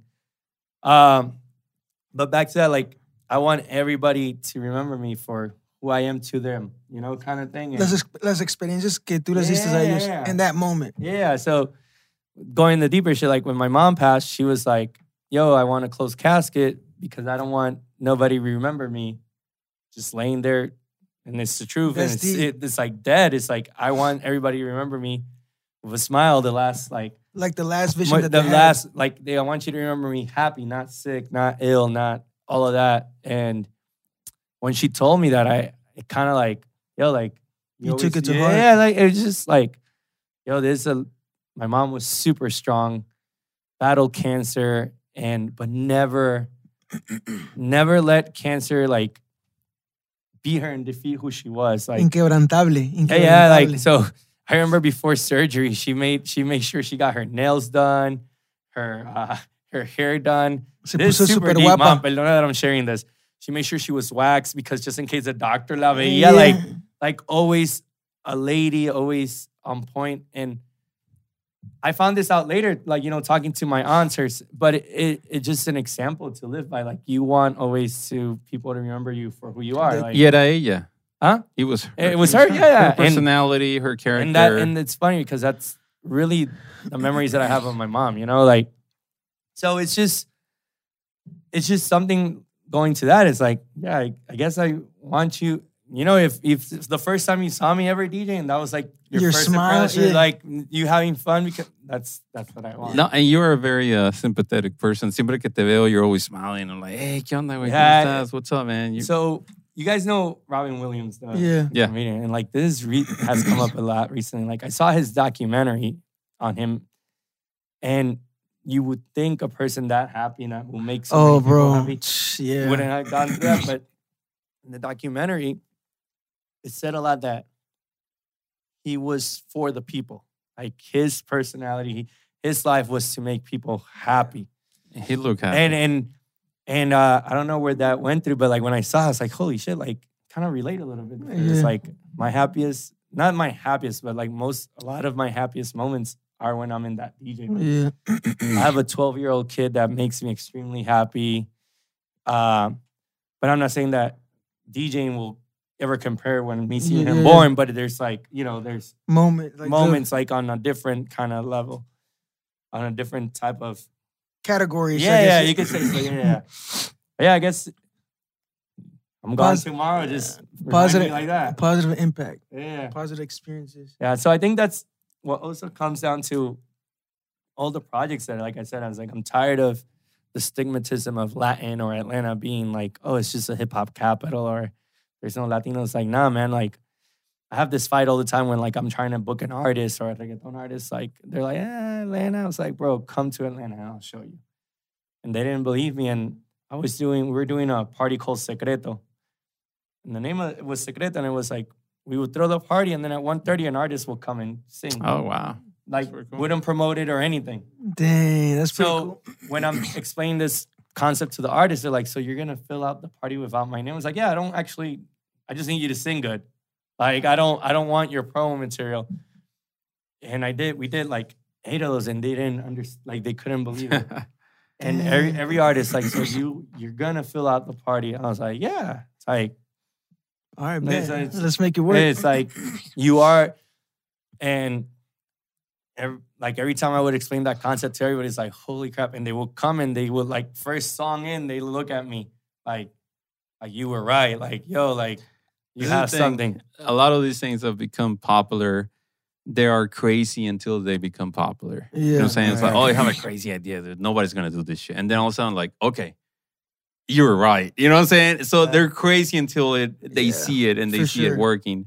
And it was a risk, man, because these Hey, artists weren't cheap. But I, I and mean, what you do you're is talking about like eight thousand dollar artists come and swing twenty minutes, and you're like, yo, let's. But you you gotta roll your dice. You gotta believe, and Yeah, you no, gotta no, believe and I it, believed in and the see concept. it, bro. See it before it happens. There's just and I believed in the concept, and there was times that we didn't bring an artist, and and it will hit like 245 and like, oh shit, there's no artist today. I was like, we're close. Like, yeah, there, obviously there was no artist, but it's because, like I said, we created an experience. It, it, I want you to come to the party not because the EU is playing, not because Eduardo Franco is playing. I want you to come because you're gonna have a great time with the group of The friends. and people. concept. It's of- like it's La the experience, experiencia. Yeah. Toda una experiencia. Oye, oye, mi Eu, este, you talked earlier about being in Tomorrow World 2015. Yeah. Oh, that was the year it was. Yeah. Thanks. I forgot. Also, um, you went to uh, Tomorrowland 2016, Yes. 2017. This is going overseas, bro. This is a, uh, ya que nos dijiste you're a local DJ or you grew up. Te Yeah. hiciste lo- local aquí, güey, que hiciste aquí. How was that fucking experience, man? I mean, Tomorrowland is probably, I mean, you're with the big DJs. We don't have So, to like- mention them, but But tomorrow, like tomorrow world was almost like it was it was really dope, man, because I'm home, you know, and Yeah. I played in the ATL stage and I remember that when I played, like there was at least like a, a thousand people that just came. And it was like, yo, like the city came to show, like people were showing up with T-shirts with my name, oh, fuck. And then like, and I remember like I played reggaeton and the whole place went nuts. And then it was just like a thing. It's like, yo, there was a DJ at Tomorrow playing reggaeton. Like, and You're probably the only one. uh, probably the, probably Because the I was first one. there that day. and, uh, Probably the Ah, tú first también- one. En todos estabas con él, güey. En todos. Yeah. Para lo He's just seguro. been around, Yeah. you know? So That's awesome. the probably the first one and and like I said, it's like I've I've talked certain interviews or videos and somebody asked me, it's like, so what is it that created your sound? So I said like I've always said that my uh how is it? My sound comes from Puerto Rico, but it was made in Atlanta. So because I am my culture, it's Yeah, my background. Um that was awesome. But then like when Mia said, Hey, you wanna come and play Tomorrowland? I was like, yo. Well, like, well, we probably have to educate the people. Tomorrowland is in, in Belgium, right? Yeah. Belgium. Brussels. Uh, Brussels, Belgium. Yeah. And uh, It's it's a, pretty much the biggest electronic music festival. It's until like, the day. yeah, it's like the first one. It's like ¿Y qué pasó? How, how did you feel man? I mean, I saw your video. It, it was awesome, YouTube, man. man. Like I DJ'd right, and I DJ'd at like one of the most famous stages, which is called the Rave Cave. Don't cabe más de almost a thousand people because what it is, it's a little cave. Then it exits out, so I could see maybe the first three hundred people. So it's small, but I played at one of the most infamous stages besides the main stage, like. ¿Qué sentiste, güey? I mean, toda tu pinche Bro, vida, like, I honestly didn't I mean- process it till the next day. Like everything was just like on a cloud high because at the same time I'm DJing, I'm like, okay, I'm done DJing. We gotta walk. We gotta go to the next stage because I want to see this DJ play. Like, it, I was there as a fan. I was like, oh shit, yeah, I, I gotta go DJ real quick. I'll be back. Like, let me go see my. I was there as a little kid fan and Did you ever think about this would come? Never, bro. Literalmente, like I had, let's say maybe I I had other like thought of other achievements, like, but I never thought. I'm very grateful for it. Shout out to Kuhn from from the team at Tomorrowland. And the, the next year they invited me again, and I played in a bigger stage, but I opened that stage, and certain homies that were DJs came and checked me out, and I was able to live stream a little bit of that set. And like that set, I actually worked on it, and it was I I enjoyed that set the Yeah. most because I was like ready. I knew it was it was fun. The the the first year I was so nervous that I liked my set, but I didn't love it. Like I just wasn't like I know my full potential, but everybody loves it. But I know I was could have been Yeah. better. But that second year to me, it was just like Boom, boom. Like, no. And I also played an hour and a half versus an hour, so I never plan a set. When I go to Candela, like I tell you, I know what they're gonna be the first two songs. And it's just because there's an intro, because of what we're doing. It's just we switch the room um, a little bit, like almost like the mariachis comes out or whatever. Um, and then after that, I just wing it. I just go search, oh, yeah, this- Improvise? like this Okay. record might work or this no. And it comes down to like, okay, we got to play these records, like the new J Balvin, the new this, Sure. uh, Myke Towers, the new Sitch, the new Jhay Cortez, the new Bad Bunny, right? But it's like there was there was a candela that somebody said, "Yo, you killed it, but you forgot to play Safaera." I was like, "Oh shit, sorry." Like, Pero it no, did, no it didn't work. nada. It didn't work that day, or it just didn't. I felt like you didn't need it. You know. Yeah. Uh, uh, anyways, with that said, it and those festivals a half an hour. So like, I you actually almost want to be like, yo, I want to do this. Like, uh, that's my Reach your full and yeah, I- I, plan it. So I'm I'm planning a set without knowing if the crowd is gonna react. So you really kind of go. How long did you plan it for? I I worked on that se- on those sets for a month Oh, shit. before. Like, so you like pick all the tracks you want, and then you start kind of putting it together, creating a set list, and then you blend it, and then you'll do edits. Like I'll I'll make shorter edits of certain songs, and I didn't sleep. So like we got to Belgium. Wow. We got to Belgium a Thursday or a Friday? No, Thursday. I think I played Friday, right? Um, yeah, I played Friday. We hung out all day Thursday, and I got back to a hotel. And instead of like just taking a nap, I kept working on my set because I was hearing shit and like seeing like Yeah. other DJs because they do a lot of opening parties, like pre parties. It's like, oh shit, this record's still it's old, but people are reacting, or like you start adding. Um, so I modified my set a little bit, um, but it it was that was the last year. Um, but yeah, you you I didn't sleep. I, I wo- we had to because my my check-in time at the lobby to get picked up and transported was 10 in the morning. I went to bed at seven, slept Oh, an hour, shit, man. took a power nap. But the adrenaline, man, It keeps you up, bro. yeah, like you crash later, obviously, but it just Todo keeps going. Yeah. So, bro, like, I know you talked about like that's a huge. Congrats, like Thanks, man. mi, mi respetos, mi respetos, 100%. And you talked about how you never knew that that was gonna happen. Esa bendición, no? Yeah. Can you share a tip of a tip of advice to any DJ that's watching you right now, like, in your dark moments that you thought that you know, there's moments in our because our mind works with Yeah. us, fucks with us, like, yo, I shouldn't be doing this. Da, da, da. Can you share your why you're still pushing, your why you're still achieving, and just something that for, for them, for the DJs, So- bro, or anybody that's watching, really, just a tip of All right, advice. so don't don't like I never did this for the money. I did it because I loved it. Yeah, So if you're doing this for the money, it might work. There's CAs that do it for the money and and it works for them. But if you're doing this because you love it, just keep working hard of it. Don't don't try to like, oh, I feel like I'm ready or or I deserve this because we don't deserve shit in life. We we earn shit in life. You yeah, know? um, you if you kind of get lost, go back to the main reason that you started doing this. Your why. Kinda- Your your, why. your why. Your why.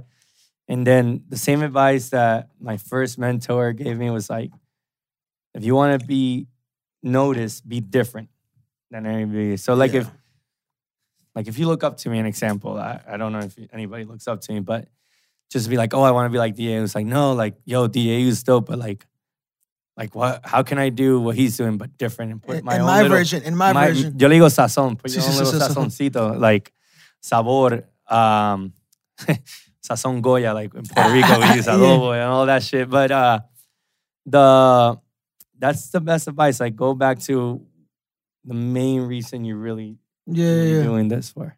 And what's your why? Make people happy, man. Like, Yeah, always like just that that first time like i said I, I did it as a house party and people were like yo like we had a blast Do like it, do that it, just it. felt like filled me in uh, but yeah um tu motor es eso. yeah yeah but obviously then you you become a grown-up you have a kid and there's certain things your that your why start growing more. Like Yeah, yeah, more or- whys throughout your the process. Yeah, yeah. So like, no, you you you you start taking it. Okay, so you're you get to where you want to get, and now you you take it as a business. You gotta be. How does this like?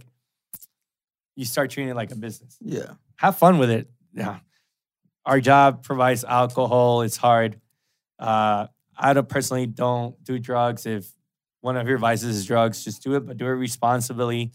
There's nights that I've se me ido dos o tres copas, but I've always been able to do my job. Yeah. Uh, but uh, just be responsible and, and treat it like a, because remember somebody's paying you to do a job. It's at the True. end we're we're perform getting at your paid. finest. Yeah, we're at the end we're doing a job. Like and uh and then if if you know you can't, you know, just don't drink while you're DJing that much. Drink afterwards. Get fucked up at the after party or or with the staff, which is normally what I do.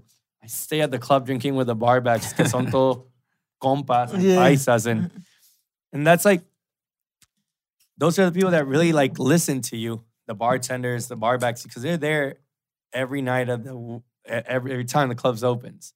Of course. So when like a barback or a bartender or a cocktail waitress tells you, "Yo, you killed it," trust me, that means you really killed it because they're there and they see it all every the time. time. Yeah. So De that- todos. Exacto. And I I learned this from another friend, DJ. Like he came out of town and he didn't care about hearing other people. He went to every bartender, bouncer, and like gave them a CD or a sticker and and made sure they knew who he was. And he was like, I was like, yo, like people were asking, it's like, oh, they could wait. And then like on the way back to the hotel that I was getting right at the airport, he's like, yo, like, it's like, yo, like, why didn't you want? It's like because the people that really, because what's gonna happen? There's always bartenders are gonna go talk to their bar, bar manager. Securities are gonna go talk to their security manager when they have an operations meeting. Yo, how was the weekend? Yo, the DJ we had Saturday killed it. You should bring Yeah. it back. Dang, neta? Wow. no, y sí pasa, güey. Y es como que you tu- like I never thought of that. Yeah. Now every time I get booked out of town, it's like it's like I go even hug people. It's like, "Ah," like- and then you when you play a record, like I noticed like you play a record and you see the security. Bumping, bro. Yeah, it's like you you already you kind of know because remember security's got to be serious. Like, but if you see them relax a little bit, and smile, bro. Yeah, you like- see how no, like you you play another record that's almost like on that same vibe for them, and they're gonna look at you and it's like, and you just almost tell them it's like, yo, that's for you. Like, I know you don't like the rest of me, but that one's still served for you, bro. They will they will love you forever. That's that impact, bro. Yeah. All right, there's another one. There's another one. And we still have some time. Whew, man. That shit, that shit fires me up, bro, because like you're passionate about what you Oh, I do. it, and, when- man. and I respect people that are passionate. And it takes time to discover like your purpose, your why. You know, because sometimes you gotta use a platform to get to fund your purpose. So now with that being said, after all this, I know you love music, you, you just love making an impact. What's your vision, bro? Like your your long term vision, because your short term vision is right. You're making shit happen, making people laugh, maybe connecting Events, people, yeah. bro. So it, it's funny. I don't I don't see it as- like I wake up and every day and I was like, okay, this is what we're gonna do today, and this this is what I have Yeah, to do. And if ideas come, I kind of write them down or process them and talk to partners, the people that I work, and we we execute them. Um, long term, my long term goal is to to in the Latin market because I don't think the American market really needs it. Like I, I think I'm pretty established in that market, and I think I've now that I hit the ceiling on it. Um, it's just it's not a focus at the moment. Like I'll go and do my job, and I make sure that I do really well, and I and I do what I do. But my long term, at least for the Latin community, is like I'm tired of people in the Latin industry not seeing Atlanta as important as a Miami, as a New York, as a Chicago, as an LA, where we have as many Latinos that actually care about the culture and the Latino community. Like we have the one of the best MLS teams in the whole United States. We have a chip. Yeah, Miami got a team now. They have Leandro Pirez, which was one of our players, where there's some love to it. They have Gonzalo Higuain. They have they, they- Yeah. they uh they embrace the Latin culture to it. But Miami's all about what's in, what's dope, what's Yeah. like it's there's a certain level of it's fake and what's what's trendy. Where in Atlanta, it's really about the culture. You have parties like like festivals that used to happen, Oye Fest, Choloteca, Perreo 404, an example that are are really on the they're more on the side of the yo, we're impacting into what it is really the Latin community, like the second generation uh, Latinos that were brought here at early stages of their life, maybe not even older than 10 years old, um, were born and now they're adults here. So, where you go to markets like Dallas and Houston, there's already third, fourth generation. But I Oh, think yeah. Atlanta right now is on that second generation of young professionals. Um, obviously, I didn't, I wasn't raised here, but I consider myself in that generation. But there's friends of mine that were raised here, even born here, Yeah. but they're Latinos. They speak Spanish. They're proud of being Latinos. They they support what. La- so my that's I think that's my long term goal of putting Atlanta in the map as like one of the biggest Latin cities in the whole United States. No, It's y gonna sabes qué? It's It, it is happening. No, no, es la verdad. And it brings me back. It brings me to my next uh next question. You in your events and uh, in, in your music, you bring a lot of the Atlanta culture into the scene. ¿Por qué? güey? Why? Did you adapt? Did you like it, or do you just want to be part of the Because- rap or the? no, because we're in Atlanta, so. So- for- but you must like it, right? No, you you you I do like it, but we also it's almost like we gotta respect it because Okay. we are in Atlanta. You know, Okay, so, we you to- adapted. I don't think I adapted. It was more like, okay, this is what Atlanta is. How can I make it work with the Latin? How, how do I make this bridge? and leave it and leave Cool, it cool, better cool. than how you No, first or like, or how do how do we make Atlanta work with the old Atlanta or the the Atlanta the American side of Atlanta with the Latin Atlanta? Uh, I and I never thought about it. It's just like, yo, it's like when somebody invites you to their house, you you respect their home because they're home. So at the end, we're all immigrants here. It could Yeah. be our home, but we're this is not really Yeah. our home. You know, so how do how do we respect Atlanta? Yo, we respect your culture. So how do we bridge both of our cultures? Like the Unity. fashion industry, you have J Balvin doing Nikes, you know, first Latin artist to f- do a Jordan collab. You know, Yeah. uh, Bad Bunny just did a release of a another sneaker with Adidas. Like those were the Kanye's. Those were the ASAP Fergs or Pharrell's. Like, yeah, yeah, yeah. but it's not that anymore. So if it's happening globally, like we need to learn how to adapt locally as well. Uh, and uh, like I said earlier, like my sound is from Puerto Rico, but it was made in Atlanta. Okay, that's that's badass. I mean, we all like Atlanta. Yeah, it was so- a question. just- So, so just, it- want to understand your yeah, from no, no, and. I, I never saw it like that. I just think it's like, yo, this is Atlanta. I'm a, I'm a visitor that made it my home, so I gotta respect. You know, like come on, you go to somebody's house, like, hey, please take your shoes off. You respect. It's, it's just showed of respect to the. So what do I do? I, I actually show Atlanta our culture. I show them how fun our culture and dope it is, and how they could come into our culture and they could have fun As and, well. And yeah. and yeah, and then once you're in our side, we'll show you that yo, you can have fun with us, and we still That's respect right. you guys. And then we come into your side of the spectrum, and we love your music and Yeah. stuff. You know, Cardi B did a song with J Balvin and and uh, Bad Bunny. Like, yeah, she's Latin influence from New York, but she's not a Latin artist. She's a hip hop artist. Like, all these bridges Yeah. are fusions are happening. Rosalia, the god, La, La Reina, like she did a record with Travis Scott and The Weeknd. Like yeah, it's it's been happening. I think uh, who did it? J Balvin did it with uh, Justin Bieber. Um, sorry, and then came Despacito. Then Balvin did Beyonce. Like it's just, it's, it's just, it's almost like they want to be part of our culture Yeah. at the moment. to be honest, and and um, so yeah, but I never thought about that. Like I, it wasn't like an intention. I was just like, yo, like it just happened. Just happened. No, and it worked out pretty good. Yeah, it's working la out. verdad que Hopefully, sí. hopefully it keeps growing. It Nosotros is, it también. I mean, Yeah. we're doing this in English. We're Latin Americans. Yeah, este, Spanglish. And Spanglish. and- Y está muy chingón, la verdad. We, we have yeah. fun. Este, I want I want to ask you something. Uh, how do you stay up with the latest music as a DJ? Because I'm sure at one point of your life, or maybe, no sé, te voy a preguntar. Uh. Did you play the Gangnam Style by PSY? Uh, ¿Todavía la pones? no, no. I played it.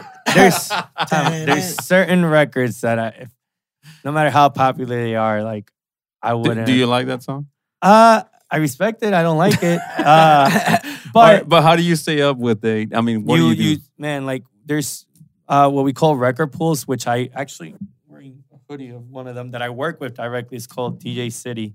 Make sure they give you an incentive, a care package. Shout out. shout out, shout, Shout out to DJ City. Um, it's we have record pools. DJs have record pools where we pay a subscription, and record labels send new records to them. Okay. Oh, wow. And um, That's smooth, bro. Like, yeah, and there's like, That's like a whole. Uh, yeah, yeah, it's a whole Okay, okay. community and culture, and then there's DAs that we send each other records. Like there's you have your click and you share records. Uh, but uh, they're actually innovating very even even ahead of it. There's something called Beat Source, where it's where we are like we could DJ while we're online, right? And let's say you come and ask me for a song, and I might not have it in my physical hard drive, but I could go on to this like part of the program that I use, and I could search it, and the song will come up.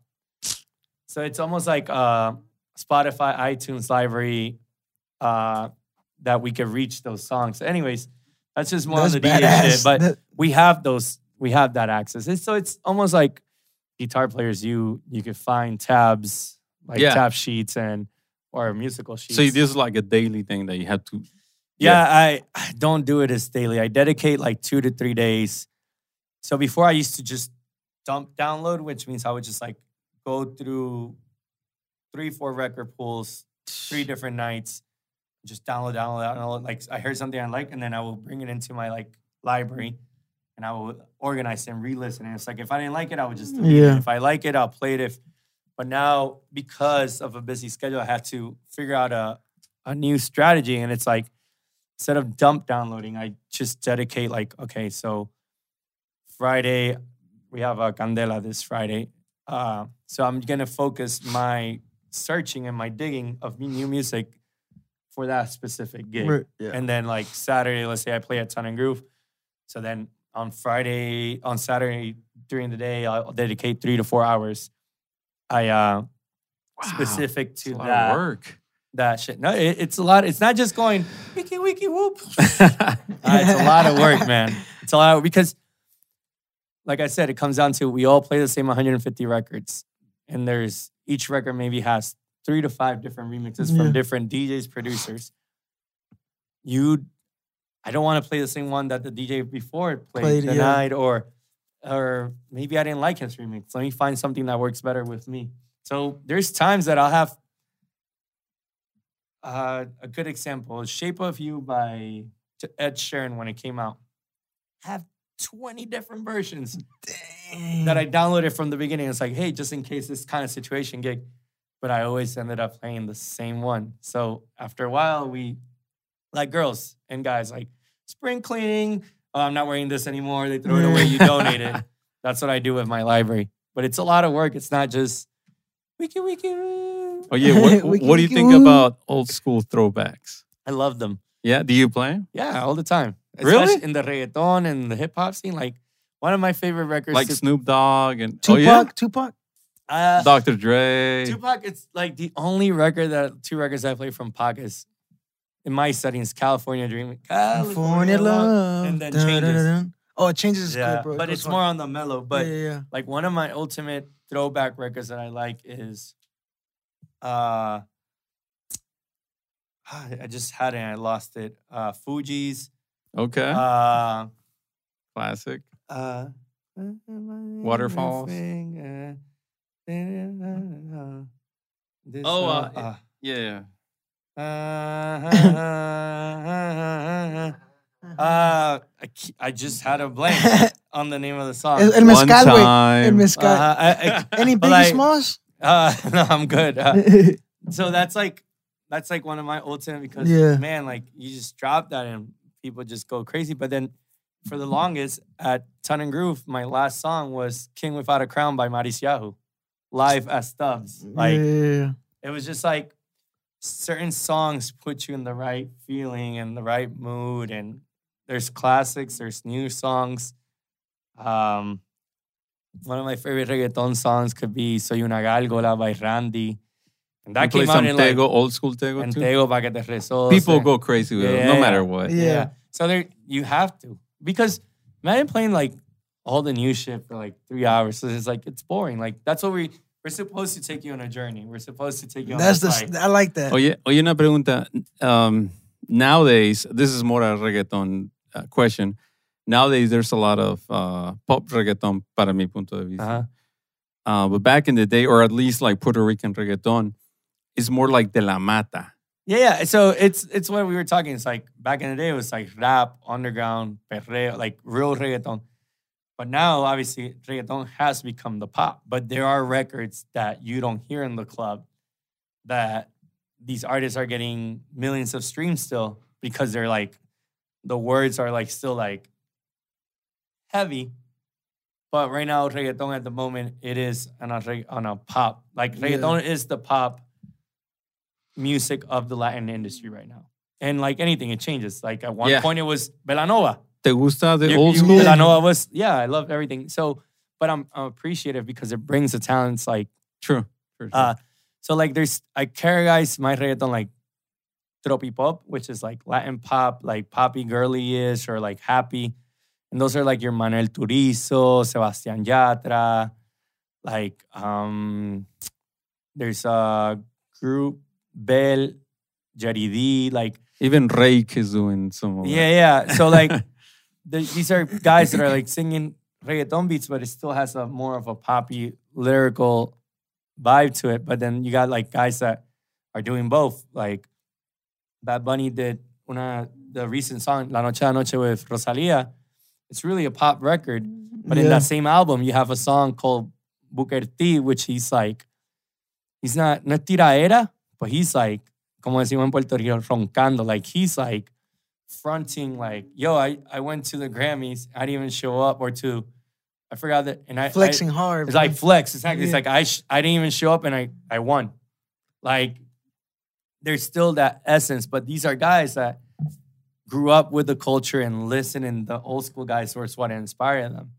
yeah. Uh, nah, but the I love how the genre is. I love what they're doing, man. Like you had a you have a reggaeton artist that was in the WWE, Yeah. just like because he you would never expect that. No, but I mean, it- 10 years ago, you. like he, but that's how much impact True. the Latin culture is having in the world, man. Like in the world, yeah. we're like, we as Latinos is like we should feel the most proud. Like, man, like maybe years ago you could be like, oh no, no, I'm not. It's like my parents are Mexican, but I'm not. Just as scared of they're not. But like now, anybody should be like, yo, born and raised, or yes, I'm Latino. I know. Like, we should be the proudest ever, and it's just there's no reason to it. We're done with the suppression and stuff like that. Hey, man. So, one of our uh, parts here in the podcast is reading what people uh, want to ask you, Oh, you guys our followers. And th- there are. Really? Yeah. oh shit! I There didn't were- know I had fans. so we told the people that you were gonna be here, and uh, Mrs. Panda, which she always writes us for some reason. Miss Yeah. Panda is always on top of shit. Miss Panda. Miss Panda is the number one Yeah. fan of the podcast. Shout out to you. and uh, she traiga de comer asked, panda. "Have you Express. played in kids' parties, and what music did you play? I did my niece's birthday once, and it was the most. You played like kids pop or something? yeah, I downloaded a bunch of kids on. It's horrible. Uh, but I do. I did a good share of proms, and it's it's really hard because the kids. Oh, we yeah. could consider them kids, right? They want what's trending, the the upbeat, the new grungy K-pop. stuff. No, not even that. that. Like they want like the the real rap stuff. like- trap, trap. Like, the real trap stuff. And kids? How? I'm talking prom, like you know, like high school Oh, kids. okay. Yeah, that's like you could say the smallest age group besides like what type of like Migos? Or, Like there's records that it was like I would the only way you could find it was on YouTube, and you Oh, had shit. to rip it from YouTube because it was like mixtape cuts. oh damn, So there's no clean Those are version. real So, gangster. So like you you clean it right, but they're so They high bootleg. that they're like yelling the bad words, and you have like whoever's in did, charge. did of you have the public- mom principal, looking the at you? The principal. No, it's like yeah, yeah. Or whoever the teacher is, they're Mr. looking at DJ you. here. They're looking at you. He's like, yo, this is in the list that you guys sent me. So it covers you a little bit. But I've done a quinceañera here and there, but quinceañeras, they book me because the kids want it. But quince- we all know that quinceañeras are not, are like, they're not for the kids, they're for the parents. Like, it's just the parents to get fu- party. to yeah, get like- drunk, bro. Yeah, once the mariachi bands, the DJ ain't coming back on, bro. DJ ain't come. The mariachi starts getting paid overtime on Yeah. hours.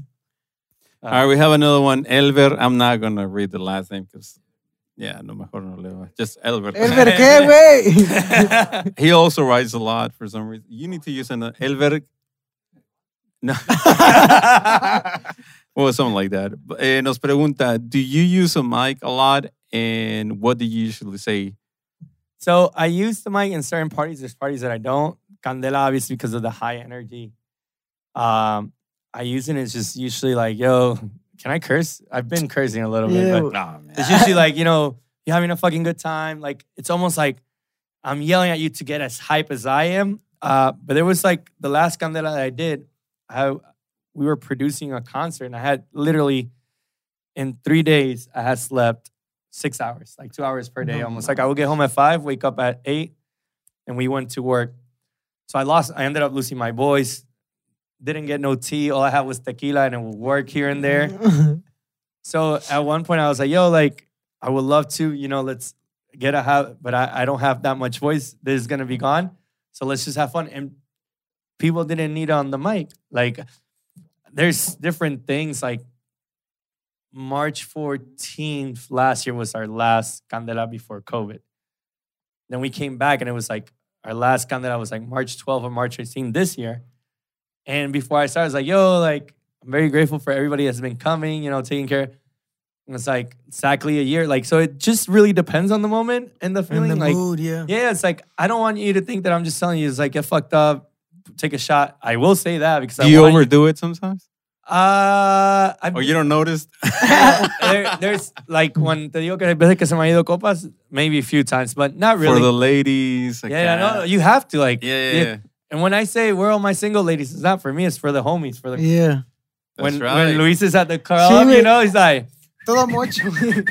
That's right. Homie. you know, it's like a sensor for the homies. Yeah. Uh, but you know, in the birthday shout outs and stuff, it, the birthday shout outs do get annoying because it's like, you know, you want to get them out and say them, but you don't, I don't want to be shouting out for two hours, 10, or like two hours. Happy birthday birthday. to Yeah, yeah, exacto. You know, it's, Teofimo. yeah, so I, I do enjoy the mic, and it's a skill that every DJ I think should learn because you don't know what situation it is. You have to. The True, mic is a powerful tool that can help you. like an That's it. MC. Yeah, let's say Moving there's the times crowd. that I've used the mic because my equipment crashes and nobody notices. Oh, oh shit. Yeah. So you're like, hey, what's going on, was like, people? and you la just have to pinche come and- conectando la and you're luz. like this, and you're like, and, and hopefully you have a homie that's another idea that's giving you a hand, but you just give a speech, or you start like, oh, we popping bottles, or like, whose birthday is it tonight? Yeah, and you just like, hopefully your computer will reset in 10, 15 seconds. Wow, bro. That's, that's mi respetos. All right, we have a last question. It's actually Yvonne Castillo. I actually know her. Um, she follows you. And she said, Have you ever used your phone to play music? And have, do you get phone calls? Have you ever gotten phone calls? No, the the only time back in the day, mixers, the mixers that we use, so we use a mixer that almost works like an audio card, and we connect it to our computer, and our computer almost works like a hard drive where it's stored the music, but we still use the, the equipment to play music. Uh, so almost like an amp, you could say. Okay. That's what projects really the. Back in the day, if there would be two DJs, it will only have a US one USB. Yeah. So you would just kind of almost connect your phone on auxiliary, play a song while he disconnected his computer, you connected yours, and you kind of started. Uh, if my phone ever was playing music and a call came in, it really wasn't a serious gig. like I don't think I will ever. House party back in like Yeah, like- 2001. no, or like, oh, play a mix. Like, I will never put myself in that situation and a professional, like somebody that's paying me.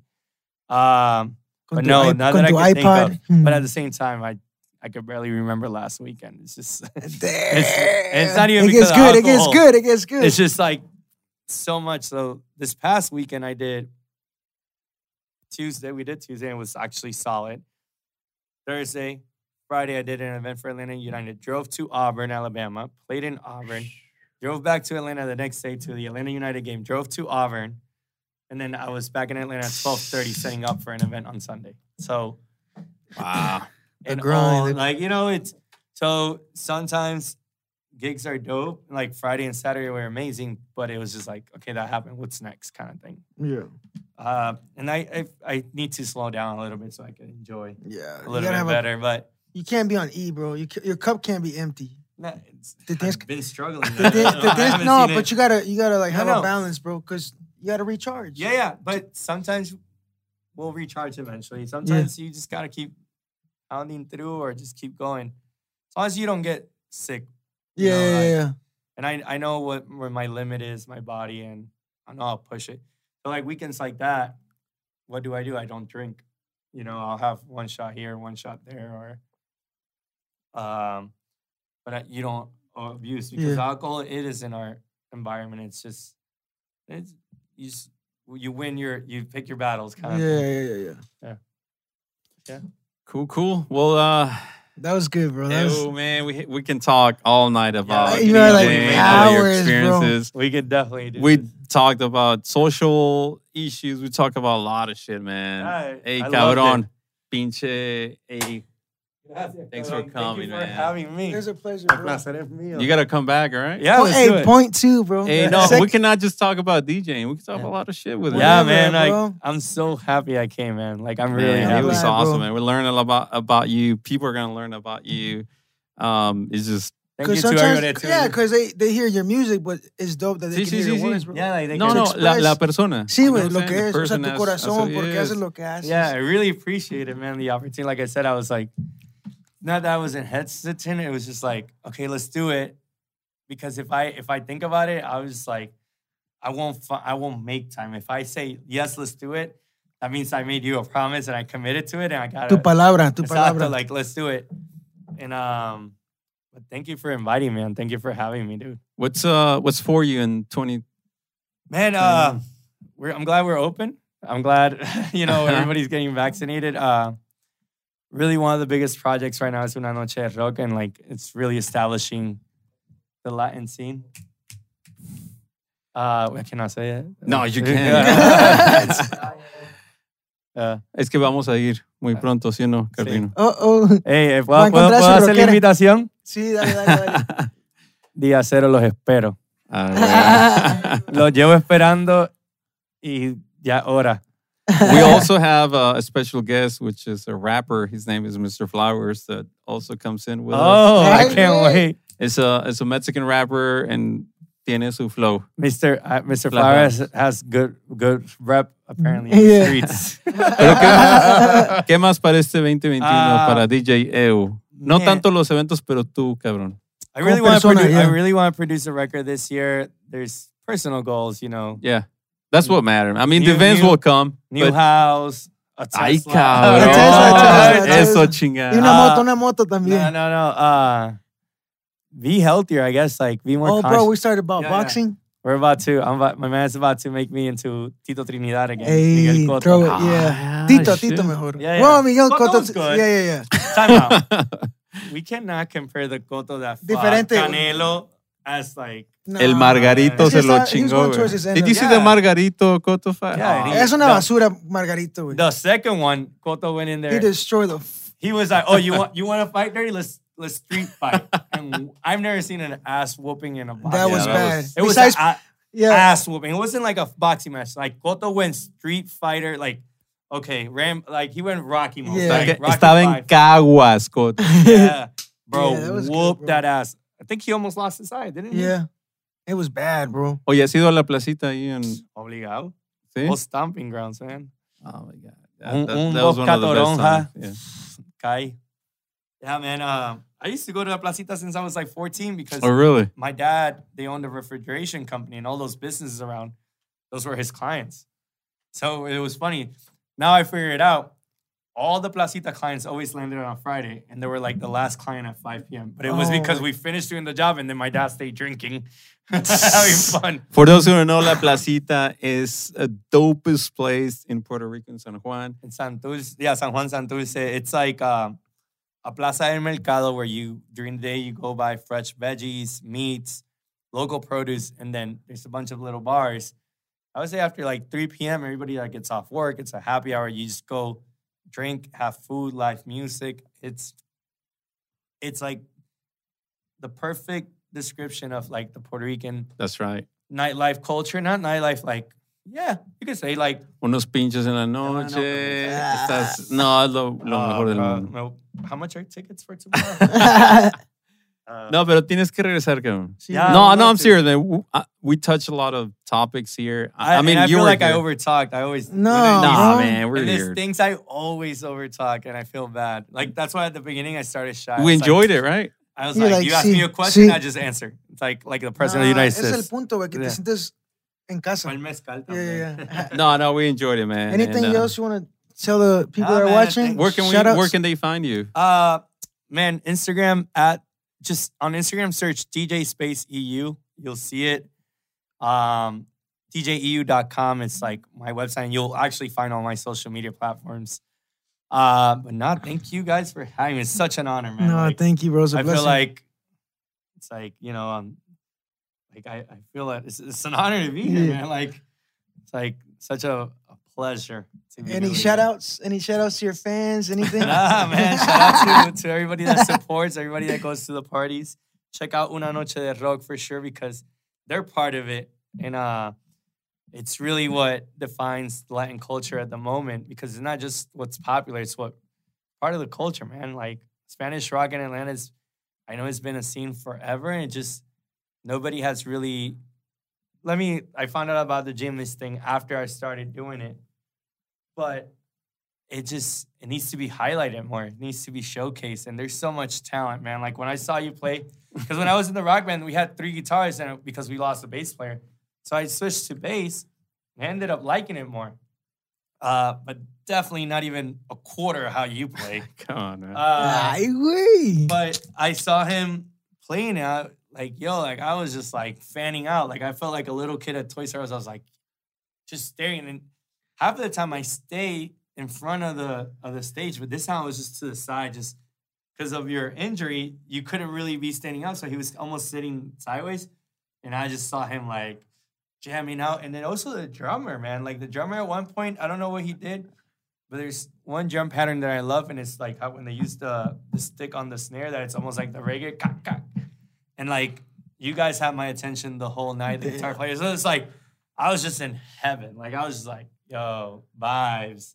So Lives. it's just actually that project is for the culture, but it's really for me. It brings me back to me being 18, 16, growing up in Puerto Rico. That's awesome, man. Are you gonna Oh, give us thank some you. shirts? Because we saw on your website you have yeah, I got you stickers, guys, I got keychains, Ay, Yeah. güey. este, unas And merch, camisas. and merch. That's right, bro. Nah, um, yeah, just man, thank you so much again. Uh, Fue un honor para nosotros, no, güey. no, no, No, no, bien chingón, güey. Sí. Está muy chingón. Bien la cabrón. Y raza, hablando de what really matters, la cápsula otra vez, Atlanta, Georgia. Muy chingón, ya saben, every week we're here. Este, follow us, El Gallo Negro, ya saben, eh, Mr. Flowers, Carlino también. Somos la cápsula, somos de Atlanta, and thank you very much for watching us. Subscribe, Yes. porque hay un chingo de raza que nos ve y no se apuntan, cabrones. Dale Por subscribe favor, on YouTube. prenden la pinche campanita. All right. Yeah. See you guys later. La cápsula Atlanta, Georgia. Woo. A huevo.